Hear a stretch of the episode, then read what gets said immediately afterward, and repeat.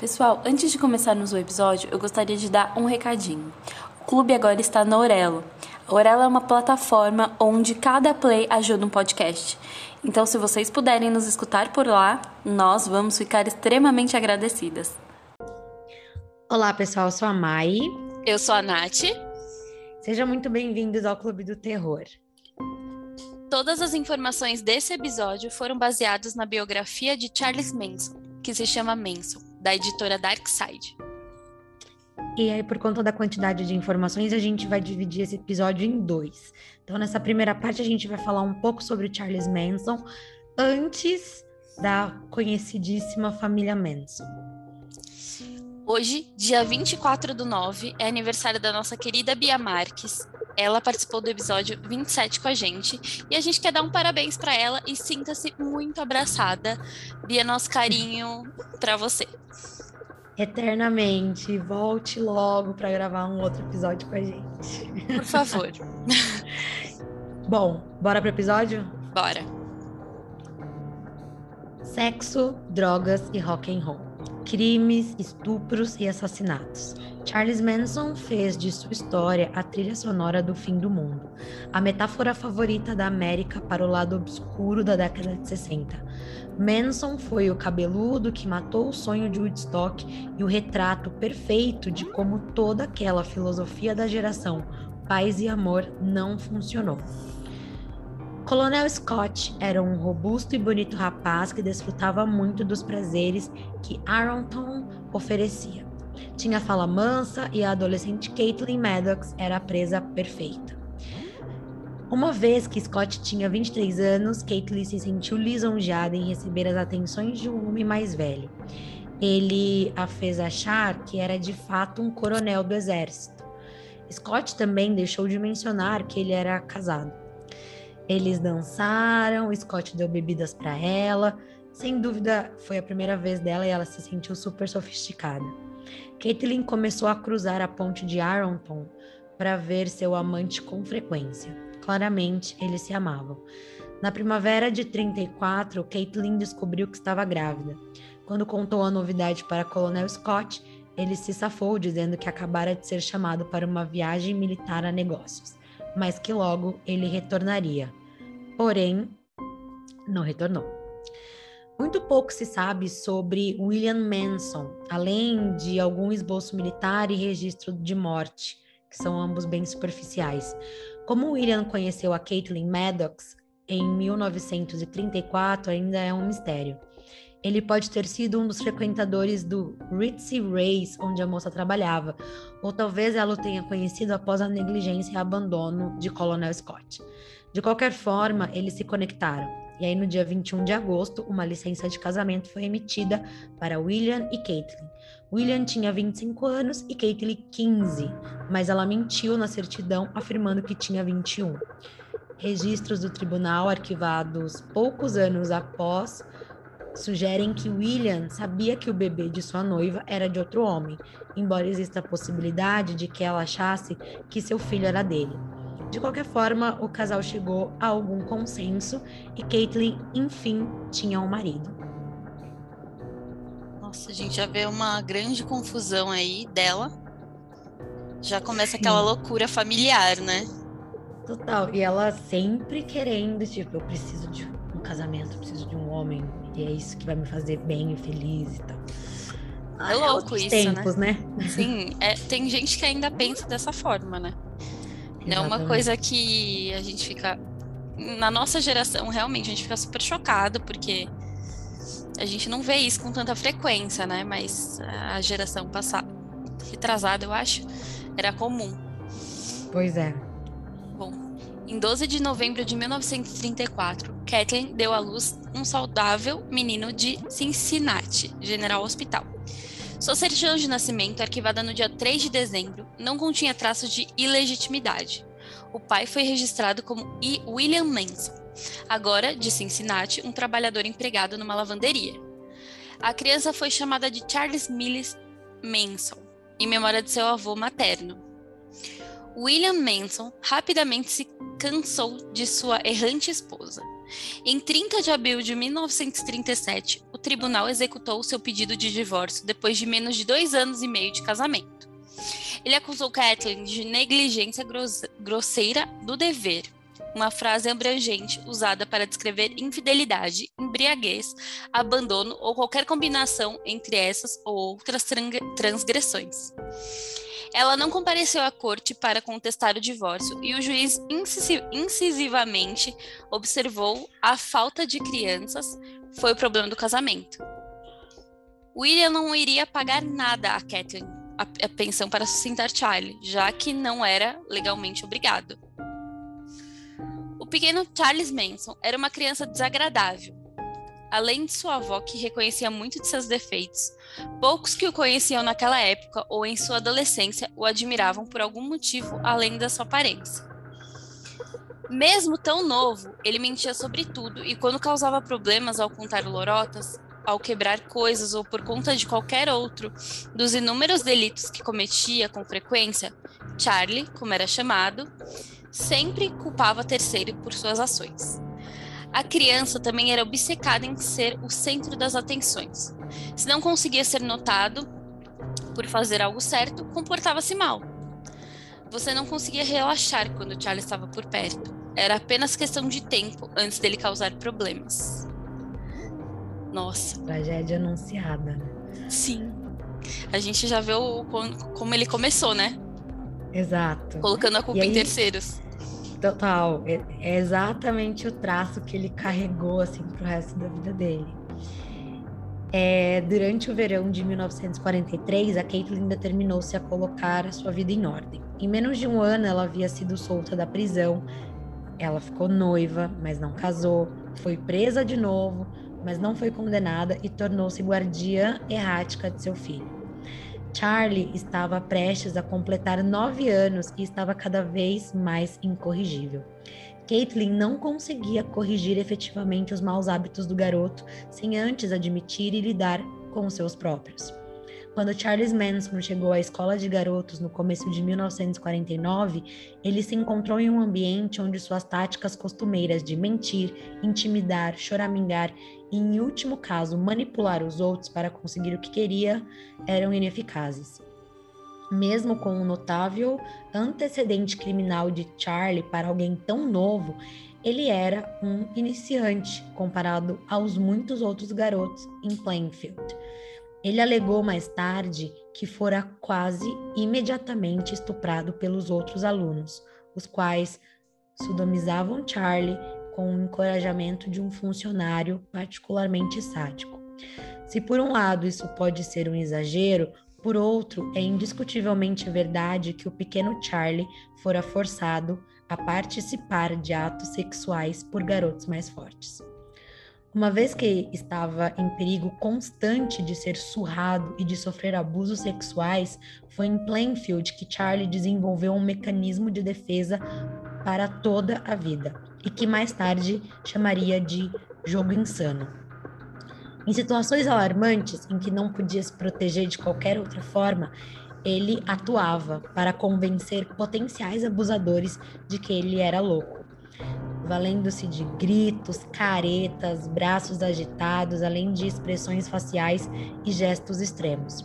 Charlie costumava afastar seus agressores, mas nem sempre funcionava. Em Plainfield e mais tarde em prisões para adultos, Charlie às vezes teve que se submeter a detentos mais fortes que não se importavam se sua presa era doida ou não. Aos 19 anos e após seis anos em seis diferentes reformatórios, Charlie foi libertado para viver com seus tios. Nossa, é uma começo de vida louco, assim, né? Totalmente estável e não sei, a, a gente não sabe o que, que, é verdade, o que, que é mentira na história dele, né? É, fica... o que eu acho, assim, e que fica muito claro nessa biografia também é que é, mesmo quando ele conta a verdade, ele sempre aumenta, né, muitas coisas assim. Então, é, dá para levar em consideração o que ele fala, mas sempre com cautela, porque ele deve ter aumentado um pouco mais a situação. Isso. isso... Mas é, É... Imagina, cara, você com 19 anos, você já ter passado seis anos em seis reformatórios diferentes. É muita coisa. É muita. E é, é umas histórias que, cara, se, se fosse assim, outra pessoa que não tivesse histórico dele de mentira, de manipulação, você ficaria totalmente chocado. Assim. Eu lembrei agora de uma de um, uma cena que tem no Mind Hunter. Desculpa, gente. Uma cena onde ele vai entrevistar o Charles Manson e ele dá o óculos pro Charlie. Ele, o Charlie fala: Nossa, seu óculos é muito bonito pro investigador. E o investigador é super fã dele. E aí ele fala: Ah, toma, toma o seu o óculos. Ele dá o óculos pro Charlie. E quando ele vai, ele volta pra cela, ele fala que ele fez um ele manipulou o investigador para ganhar o óculos, ele cria toda uma mentira fantasiosa. E aquilo chama a atenção do investigador, porque, tipo, ele estuda os perfis dos criminosos. Ah. E, cara, não foi isso que aconteceu, entende? E aí ele já criou uma história toda por trás daquele óculos. Gente, se vocês não viram, desculpem o spoiler. Mas também fica aí a dica, né? Assistam Mindhunter, que é muito bom. Muito bom. Bom, embora. É... Ai, gente, desculpa. Embora tenha aprendido com outros garotos nos reformatórios por onde passou a dar e a obter alívio sexual, Charlie era mais atraído pelas mulheres. Ele poderia procurar as prostitutas em Wayne, mas elas custavam um dinheiro que Charlie não tinha. A característica das prostitutas que mais atraía Charlie era como elas eram subservientes aos seus cafetões. Homens ganhando grana, explorando mulheres submissas, parecia uma coisa boa para ele. Enquanto isso, o que ele realmente queria era uma namorada e a falta de popularidade quase universal de Charlie entre os outros adolescentes de McMahon fazia com que parecesse pouco provável que ele encontrasse uma parceira em sua cidade atual. Então, o destino interveio de uma forma controversa. Clarence Wills era apelidada ele era apelidado de cowboy por causa do chapéu que sempre usava. Cowboy tinha uma reputação escandalosa em McMahon por ter se divorciado de sua esposa, Virginia, e se mudado para um pequeno apartamento na cidade. Conheceu Charles Manson e se simpatizou com ele. O cowboy fez questão de apresentar a seus filhos. As filhas de Willis eram particularmente bonitas e tinham fortes personalidades. Embora ainda estivessem no colegial, a irmã caçula, Ro a irmã caçula Rosalie tinha um emprego no meio período na mercearia Warz Warzinski. Foi lá ou no apartamento de seu pai que Rosalie conheceu Charles Manson e Charlie impôs todo o poder de sua personalidade. Talvez agora ele fosse esperto o suficiente para não ficar se gabando. O que quer que Charlie fizesse funcionava.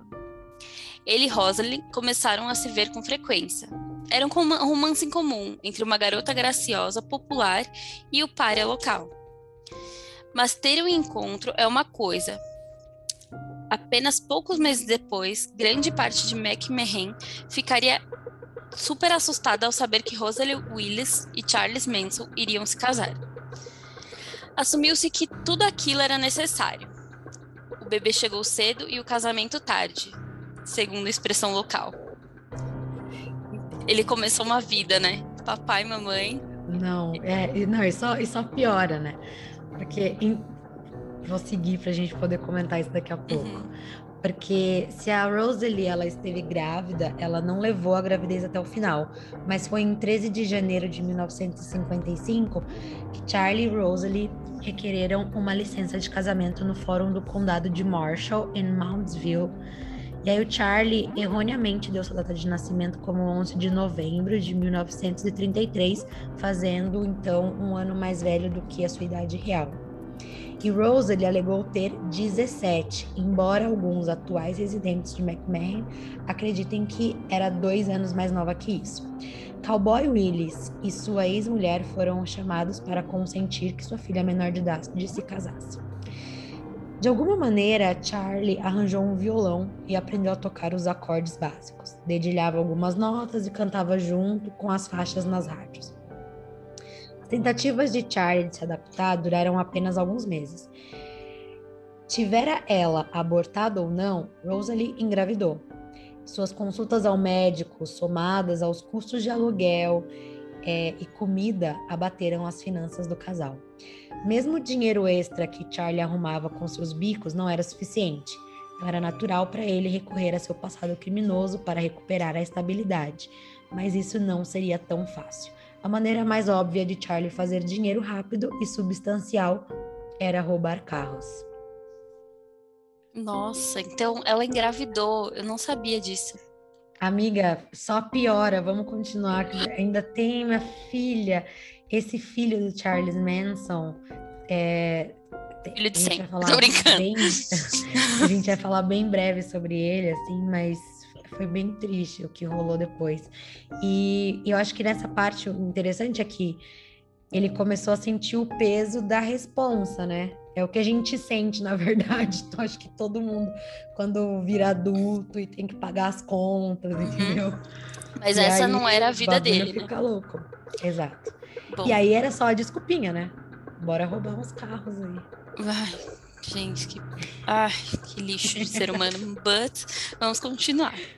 Na primavera de 1955, Charlie roubou um carro e ele e sua mulher rumaram até Los Angeles. Mas em setembro, um policial olho de água de Los Angeles checou a placa de fora do estado, descobrindo assim que ele havia sido roubado. Charlie foi preso e na Corte Federal admitiu o furto.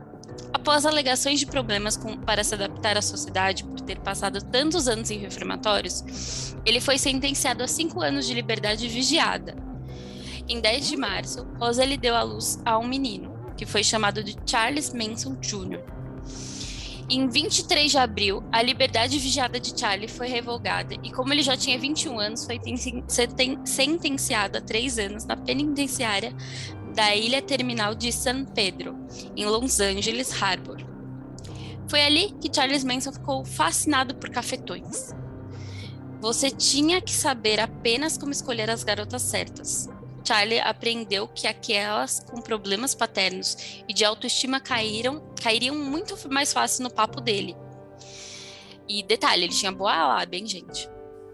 Primeiro, você, se, você as separa da família e dos amigos. Depois, as mantém sob seu controle, como uma sagaz combinação de afeto e espancamentos, apenas o suficiente para lembrá-las quem é o chefe. Você deve ter garotas que são combalidas, mas não derrubadas. O segredo era fazer com que elas amassem e temessem o cafetão. Charlie escutou e aprendeu. Pois é. O Charlie, que achava que conhecia as mulheres tão bem, foi pego completamente de surpresa. Rosalie tinha um amante e foi embora com Charlie Jr. Pouco tempo depois, Manson recebeu os papéis do divórcio. E aí entra a parte triste que eu comentei, né? O Charlie Jr., ele cometeu suicídio em 1993 embora ele se chamasse de Charles White, pegando o segundo nome do segundo marido de sua mãe, Charles Manson Jr. era bastante ciente da real identidade de seu pai e aparentemente isso o perturbava. Os oficiais da ilha terminal não desistiram de Charlie. Ele marcou 121 pontos em um teste de QI quando chegou à prisão, o que o colocou em uma faixa média alta. Sua habilidade primitiva em ler e a caligrafia dele em garranchos indicavam falta de oportunidade educacional, mas não falta de habilidade. A ilha terminal possuía uma gama de cursos de autoaperfeiçoamento disponíveis aos detentos. Charlie, então com apenas 22 anos, dispensou todas essas oportunidades, menos uma. Em outra década, se tornaria moda para os jovens procurar seguir gurus, conselheiros espirituais que os guiariam pelo caminho do esclarecimento. Até então, na ilha terminal, os tutores não oficiais de Charlie eram, como a Nath já falou antes, os cafetões. Mas Charlie se apegou a alguém cuja sabedoria o guiaria em muitos de seus futuros atos. O nome desse cara era Dale Carnegie. Como ganhar amigos e influenciar pessoas é o título em português para o maior sucesso da carreira de Dale, que o tornou um dos homens mais famosos da América. Segundo o próprio Dale, seu dom, na verdade, era coletar todos os melhores métodos de influenciar as pessoas e relatá-los de uma maneira de fácil entendimento. Na Ilha Terminal havia um curso de Dale e era, sem dúvida, um dos cursos mais populares. O capítulo 7 do livro de Dale se chama Como Conseguir Cooperação continha conselhos que Charlie adotou como ferramentas vitais no seu arsenal de manipulação, como, por exemplo, deixe o outro achar que a ideia é dele. A gente não pode negar que ele é muito inteligente, né? E muito perspicaz. Muito. Muito. E foi que nem você falou, né? A questão da lábia, assim, que é uma coisa que ele realmente tinha e sabia usar muito a favor dele. Então ele juntou várias coisas como um liquidificador.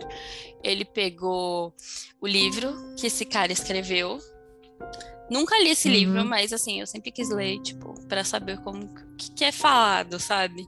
Pra é. meio que entender. Mas ele, tipo, pegou aquilo, viu que os cafetões faziam, e ali ele já tava colocando o plano é, em, cara colocou, prática. Tipo, é, foi o que você falou, exatamente o que você disse, tipo, o liquidificador, porque ele juntou uns, uns baratos que não tem nada a ver, entendeu? Tipo, o cara ensinando técnicas de influência, de cooperação e tal, e ele juntando isso com um conselho de cafetão, sabe? O cara era muito além Gente, do tempo dele. A cadeia, a cadeia, a cadeia virou uma escola.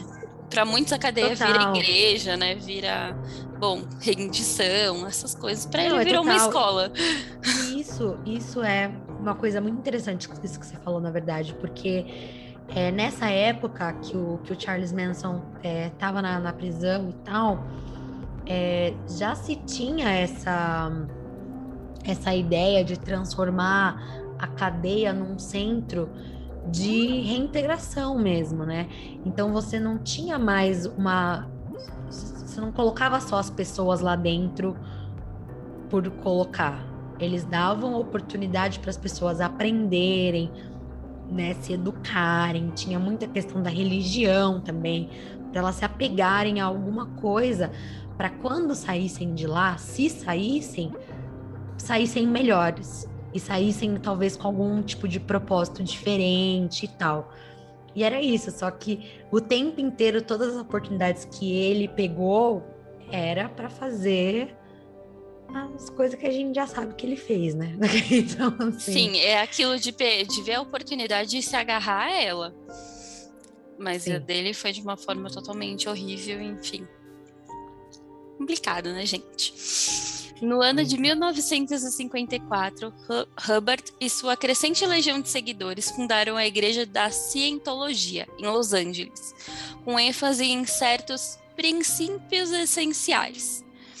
Você é um ser espiritual imortal. Sua experiência se entende muito além de um único tempo de vida. E suas capacidades são ilimitadas, mesmo que se não presentemente realizadas. Além disso, o homem é basicamente bom. Ele procura a sobrevivência, e sua sobrevivência depende de si mesmo e de seus companheiros, e de sua realização de, de irmandade com o universo. Charlie adotou esses aspectos dos ensinamentos de Hubbard que o ajudavam a manipular os outros, assim como aconteceu com Dale Carnegie. Ele ainda se projetava no futuro como um cafetão, não um conselheiro espiritual. Com uma estadia relativamente recente na prisão, Charlie tinha um longo caminho até a condicional. Mas enganar os avaliadores mostrando que ele havia se tornado um devoto cientologista era um bom primeiro passo. Seu relatório de setembro de 1961 registrava, abre aspas, ele parece ter desenvolvido certo nível de insight sobre seus problemas através do estudo da cientologia. Manson está progredindo pela primeira vez na sua vida. Fecha aspas. Uhum. Em agosto de 1963, Charlie recebeu os papéis do divórcio de Leona. Já era outra mulher, vocês já vão entender, gente que havia se mudado para Denver. Ela dera à luz no começo de 61 a outro filho de Charles, Charles Luther Manson. Embora não haja registro algum de Charlie ter visto seu filho, ele ao menos deve ter feito acordos com a tal da Leona quando a criança nasceu, visto que o nome do meio do garoto homenageava o tio de Charlie. Foram concedidos a Leona o divórcio e a total custódia da criança em janeiro de 64. Nada mais se sabe sobre Charles Luther. Não há registro algum de qualquer reação de Charles Manson sobre esse divórcio. Ele havia, na verdade, se casado com essa tal da Leona numa mal sucedida tentativa de evitar algumas acusações. E ela acabou testemunhando contra ele. E foi por isso que ele foi preso de novo. Após isso, o Charlie não se interessaria por nenhum tipo de relacionamento no qual ele não pudesse tirar algum tipo de benefício. As notícias do mundo pouco afetavam o Charlie. Em janeiro de 64, após dois anos e meio de cárcere, ele provavelmente sabia que o presidente John F. Kennedy havia sido assassinado. Mas, fora isso, tinha pouco acesso ou interesse sobre o que estava acontecendo no mundo exterior. Com uma exceção. Havia rádios na cadeia e Charlie amava escutar música. A grande maioria dos sucessos pop eram melodias grudentas que celebravam o amor adolescente e a melancolia. Artistas folk que cantavam sobre problemas sociais recebiam um tempo limitado no ar. Eles e suas causas não importavam para Charlie, mas próximo do fim de janeiro de 1964, a música There I've Said It Again foi tirada do topo das paradas por I Want to Hold Your Hand dos Beatles. Poucas semanas depois, quando a banda britânica deu o pontapé inicial em sua primeira turnê americana com uma aparição televisionada no bastante popular Ed Sullivan Show, quase o país inteiro sintonizou neles. A chamada Beatlemania varreu a nação. Nunca houve nada parecido, mesmo na época áurea de Frank Sinatra e Elvis Presley. A fama florescente dos Beatles foi tanta que chegou até a, cela de Charles Manson. Suas músicas tocavam frequentemente nas rádios. Charlie ficou intrigado pela música, mas mais impressionado ainda com a bajulação recebida pelo grupo. Charlie sempre ansiou por atenção. Agora ele decidiu que a fama era o que ele realmente queria. Se aqueles quatro garotos podiam ser estrelas, por que ele não? Afinal, ele cantava e tocava violão também.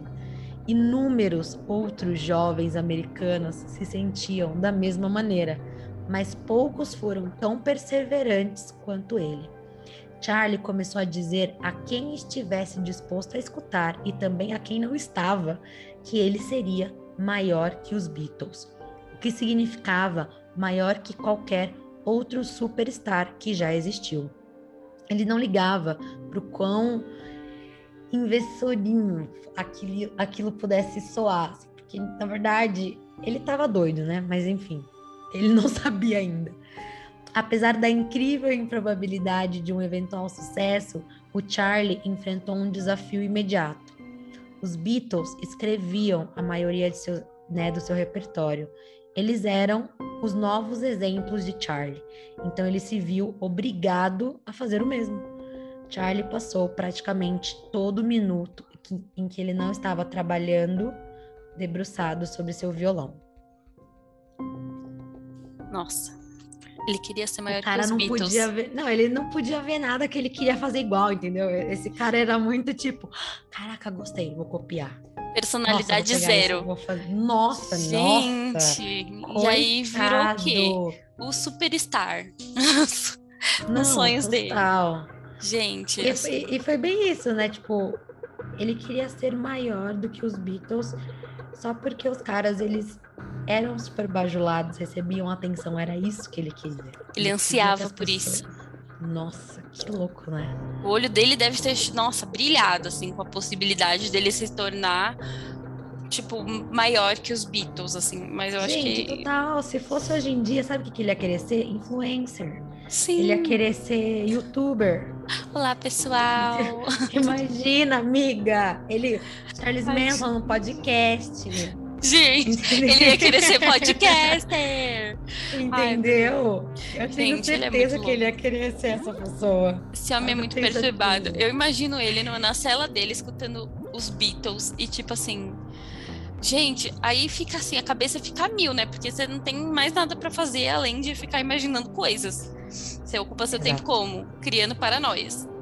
É mente vazia oficina do diabo. Então, com certeza, ele falou assim: ai, mas eu preciso de um plano um plano para sair dessa cadeia, para fazer meu, minha fama lá fora.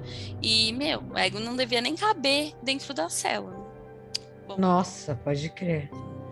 Às vezes, ele fazia. Desculpa. Ele fazia parte de uma banda de prisioneiros. Embora não haja registro sobre como suas performances eram recebidas, ele não deve ter sido um completo desastre, pois continuava a aparecer. Nem sempre ele tocava violão. Havia uma bateria na prisão para usar nos shows e às vezes Charlie se arriscava nela. Sua percussão era tão rudimentar quanto suas habilidades com violão, mas ele se considerava talentoso em ambos. Phil, Phil Kaufman era um trabalhador braçal de Nova York.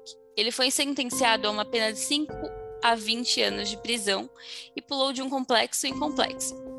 Foi um, em uma dessas que ele conheceu Charles Manson. Kaufman conhecia pessoas na indústria fonográfica que poderiam ajudá-lo a vender algumas de suas músicas. É, antes de ser transferido para a ilha terminal, Kaufman ele cumpriu pena em meia dúzia de outras prisões, que nem a Nath falou, e em todas elas, negros e brancos ficavam, cada um na sua. Mas Charlie, ele levou essa regra ao extremo. Assim.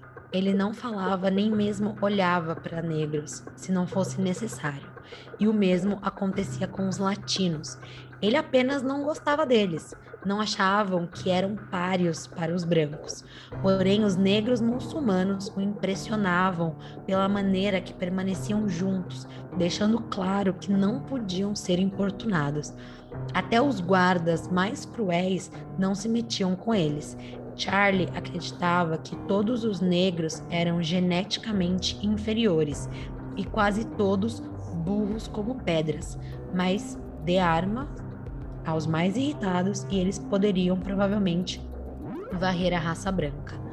Phil Kaufman achava que Charlie era um cantor decente, mas que não conseguia tocar violão de jeito nenhum. Suas músicas eram ok, mas nada especiais. Mesmo assim, Kaufman já havia visto pessoas com menos talento conseguirem contratos com gravadoras. Phil indicou o caminho a Charlie, dando a ele um contato na Universal Studios. Charlie disse que trabalharia mais em suas canções antes de tentar a Universal e que manteria contato com Kaufman. Então, quando Kaufman saiu, ele e Charlie puderam se reunir novamente. Aquilo soava bem, mas divertido, né? Ele era tipo um cara legal de estar por perto, então beleza, vamos aí, vamos continuar amigos. Que medo dessa amizade. Pois é. Nossa, é. o cara deve ser tão maluco quanto, né? É, eu vi que também o Charlie, depois de um tempo, ele fez o símbolo do antissemitismo na testa. Então ele era preconceituoso. Era um ser humano nojento, né? Pra, por assim dizer. Uhum. É, sem palavras para descrever o, Não, que é, eu tô é... sentindo. Em... É exatamente o que você falou, amiga. É... Então ele tinha muito esse pensamento, só que é, também era uma, uma crença muito da época, né? É... O pessoal, enfim, já pensava assim desde sempre. Então, para ele era tipo, ah, essa é a verdade, realmente pretos não, não prestam, latinos não prestam, ninguém presta. E ele não fazia isso só com questão de raça, né? Porque se a gente parar para ver o que ele já o que ele fazia com as mulheres também, então para ele era ele, entendeu? Tipo, o que importa sou eu, o resto que se dane. Era tipo isso. Nossa. Próximo da sua data de sua, da saída da prisão, Charlie entrou em pânico e disse aos oficiais da ilha terminal que não queria ser libertado. Ele se sentia seguro na prisão, ele não achava mais que poderia se adaptar à vida lá fora. Se o deixassem sair, ele acabaria fazendo coisas que não deveria. Ele estava certo, mas não havia o que ser feito. Em 1967, a América foi assolada por uma tensão racial quase insuportável. O progresso era lento demais para os negros frustrados pela alta taxa de desemprego, baixos salários e condições precárias de moradia. Revoltas explodiam regularmente nos guetos, desde a capital Washington até um bairro pobre de Los Angeles chamado Watts. Por todo o país, mais particularmente na Califórnia e na Baía de São Francisco, jovens militantes negros declaravam que estavam prontos para defender a si próprios, as suas famílias e suas propriedades. Em Oakland, em outubro de 1966, Bob Seale e Han Newton, reagindo após, reagindo após a polícia de São Francisco balear e matar um jovem negro de 16 anos desarmado, formaram o partido Pantera Negra, pela autodefesa. Os Panteras instituíram clínicas de saúde gratuitas e café da manhã para crianças do gueto. Mas Charlie, como muitos da América Branca, reparava apenas nos seus óculos de sol vestimentas paramilitares e armas que alguns dos Panteras Negras carregavam abertamente, de forma legal, sob as leis da Califórnia. Nessa época, havia músicos em cada esquina, o que não dava muito espaço para Charlie. Além disso, cafetinagem em Berkeley naquela época não era uma opção, porque o sexo era de graça e acessível graças a um dos pilares do movimento radical estudantil sobre amor livre. Charlie também se recusava a fazer trabalhos manuais porque acreditava que esses não estavam à sua altura. Gente. Ele quer ser maior que os Beatles, amiga. Como que ele vai fazer trabalho braçal? Tá louca? Nossa, quem, tipo, trabalho braçal, eu sou aqui um puta cantor, sabe? Isso toca ah, super bem. Nossa, eu fiz minha unha fama. hoje. É, não, e, e, detalhe, ele achava o cúmulo dos Panteras Negras eles se protegerem, protegerem suas famílias, protegerem os seus lares, coisa que o governo não fazia por eles, eles estavam fazendo por si próprios, porque eles vão contar com quem? É uma América Branca, não podemos esquecer disso. E aí o Charlie fazia o quê? Não ligava para isso. O que ele ligava era para o que eles estavam usando naquele momento. Exatamente. Porque para ele, na cabeça dele, era isso: tipo, vai começar uma guerra racial, porque os pretos estão querendo tomar o mundo, entendeu? Ai. Enfim, totalmente maluco. É, bom, a, a, LSD ela foi sintetizada pela primeira vez pelo laboratório Sandox, na Suíça, em 1938. A intenção era criar um remédio estimulante da respiração e circulação, mas os testes indicaram que ingerir LSD resultava em períodos de estados de euforia que poderiam se mostrar benéficos em tratamentos psiquiátricos.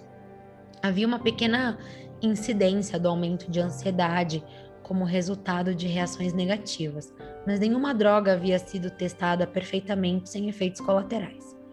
No fim dos anos 40, Sandox colocou LSD no mercado. Como pretendido, os psiquiatras começaram a fazer uso dele. A companhia e os militares fizeram o mesmo, acreditando que a droga poderia ser útil para interrogatórios e controle mental. Nos anos 50, eles patrocinaram inúmeros testes, frequentemente contratando civis como cobaias humanas. A filosofia de rua que Charlie usou no começo era híbrida costurada com letras de música dos Beatles, passagens bíblicas, cientologia e a técnica de Dale Carnegie. Durante uma das suas viagens de LSD, Charlie começou a pensar que tinha muita coisa em comum com Jesus Cristo, uma vez que ambos tentaram construir um grupo de seguidores entre a escória da sociedade. Eu acho que tá, acho que tá bem claro que era uma pessoa completamente alucinada, né?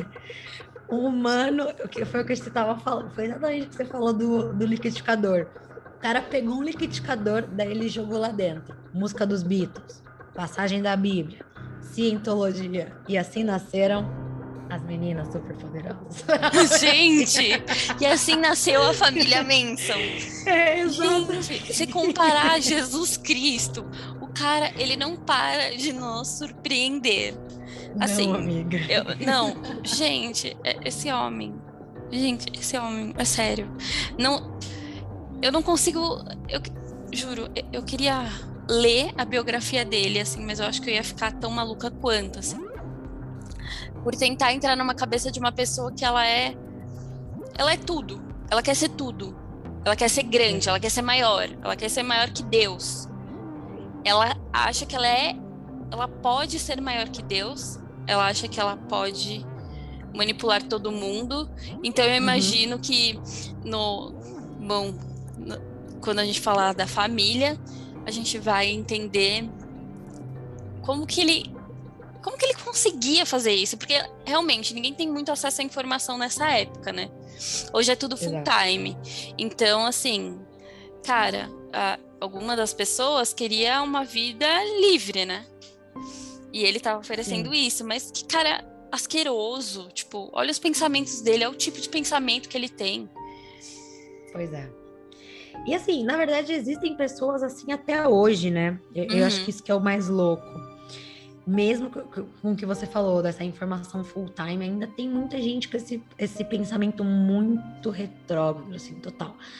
Mas é, eu queria deixar então aqui, é, acho que esse primeiro, essa primeira parte que a gente falou é mais para a gente entender é, quem ele era antes, então foi bem um resumo da, da vida dele a gente entender também o que estava acontecendo naquela época, que é uma das coisas que eu acho super interessantes é, da biografia, que mais para frente eu vou fazer uma resenha, a gente vai deixar disponível lá no Medium, enfim. Mas o que eu acho super interessante é isso, porque ele, ele vai deixar muito claro o que estava acontecendo ali, né? Então tem esse movimento dos Panteras Negras, tem a questão do LSD, tem a questão dos hips também. Então quando a gente fala desses pilares do amor livre, a gente está falando do movimento hip, porque nessa época esse rolê assim de você, ai, é, você cafetão, vou vender sexo, cara, pra quê? Entendeu? As pessoas estavam lá transando de graça mesmo, entendeu? O pessoal queria, queria transar e, e tá, tá, tudo bem, a gente quer, entendeu? Ser feliz. Paz e amor. É, não tem essa. Então, tipo, por isso que a prostituição não tinha tanto espaço ali. Então, acho que essa primeira parte é bom pra gente introduzir um pouco do que estava rolando na época. É, e eu deixei destacado essas informações porque isso é o que move muito da família Manson. Então, essa questão racial é muito forte, né? Ele, é, era uma das coisas que ele sempre pregava. Ele estava sempre usando LSD com, com a família. É, teve todo esse, esse estudo aí que ele fez. Usou tudo aí que a gente já falou, música dos Beatles, cientologia, não sei o quê é, curso de manipulação, né, influência, e ele pegou tudo isso e começou a buscar, principalmente mulheres que estavam, sei lá, problemas em casa, jovens, muito jovens, né? Que não tinham tavam, nada a perder. Não tinha nada a perder, exato. E já estavam, assim, envolvidos com droga, então ele dava isso, né? Eu vou te dar sexo, eu vou te dar droga e vou te dar uma família de verdade. Era, eu acho que esse era o pilar assim, né, do que ele pregava para as pessoas. Então, aqui vocês vão encontrar amor de verdade. Quando na verdade ele só estava manipulando todo mundo, para o próprio Caramba, benefício. Exatamente. Ele estava, além de se querer se transformar num guru incrível, um popstar, ele queria também é, não vamos esquecer disso, que ele queria a guerra racial, ele queria os brancos é, ganhando todo o mundo e, tipo, queria alguém para seguir ele para causar a guerra em si, né? Exato. Mas ele não queria participar. Ele queria que as outras pessoas fizessem por ele. É Sim, é aquela pessoa que fala no crédito. seu ouvido. É, exatamente, é aquela pessoa que fala no seu ouvido. Sendo que a gente fala mais do Charles Manson do que os outros participantes da família, que quatro deles foram, é, foram peças fundamentais para ocasionarem é, aquelas tragédias que a gente vai falar no próximo episódio, mas a Sim. gente lembra mais do Charles Manson porque é isso. Ele é o cabeça, ele é aquele que fala no seu ouvidinho, que esquera para você fazer aquela coisa, que você fala, ai, eu vou fazer, né? Porque ele tem é um cara que nossa, tá falando tanta coisa, tanta coisa boa, tá me proporcionando tantos momentos incríveis. Como que eu não vou fazer o que ele pede? Exatamente. É, então, para quem tá ouvindo a gente até agora, Muito obrigada. E saibam então que nessa segunda parte é, a gente vai falar então aí um pouco sobre como que ele começou a recrutar as pessoas, né? Então, as técnicas que ele mais utilizava. A gente vai falar sobre os crimes mais chocantes da família, que foram, né, que todo mundo já conhece, Sharon Tate e tal. É...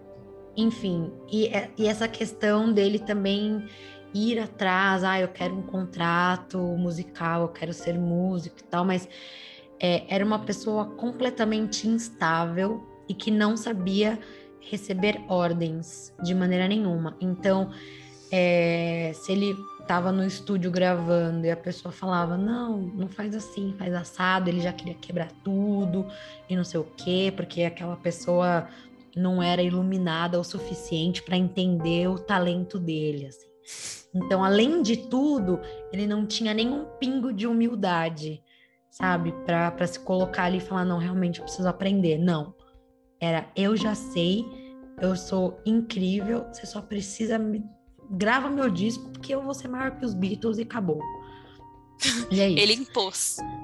Total. Começou a colocar, a, a, a viajar, a, a inventar profecias, gente. né, e tal. E tudo isso, como a gente acabou de falar, na questão da LSD. Esse então, exagerou. Militares, muitos militares usavam isso para interrogatório e também tentar controlar as pessoas, né, controle mental. E era isso que ele fazia. Ele dava doses regradas assim, como se fosse remédio, sabe, de LSD para todo mundo e era sempre, ele tomava sempre a menor quantidade para ele poder ficar prestando atenção no que está acontecendo e ele conseguir fazer as pregações dele lá e tal. E as pessoas caíam. Enfim, a gente vai falar mais sobre isso na parte 2 desse episódio.